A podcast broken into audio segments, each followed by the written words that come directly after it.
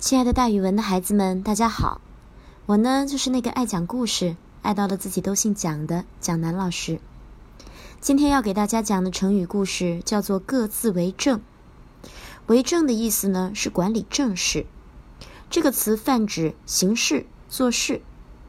这个成语的意思是各自按照自己的主张办事，没有互相配合，比喻不考虑全局，各搞一套。郑国与宋国一直不和，两个国家之间常常有战争发生。有一次呀，郑国又准备出兵攻打宋国，于是呀，宋国派出大元帅为主将，率领军队迎战敌人。在两批人马交战之前，大元帅为了鼓舞士气，下令宰杀牛羊，准备好好的犒劳将士们。但是在忙乱中，大元帅一时大意。忘了把杀好的牛羊肉分给他的马夫一份。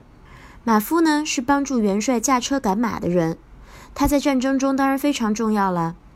他心想：我做牛做马又危险，却什么也没得到，杀好的牛羊肉都忘了分我那一份。于是他越想越不是滋味，怀恨在心。后来两国军队正式交战的时候，马夫对大元帅说：“您分发羊肉不公平。”这事儿您说了算，但是现在您坐在我的马车上，驾车的事儿由我做主。于是他就带着大元帅把战车赶到了郑军的阵地中间。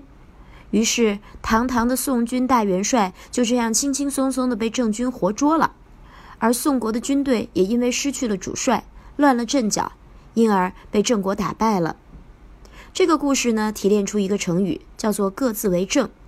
表示各自按自己的主张办事，不互相配合，不考虑全局，各搞一套。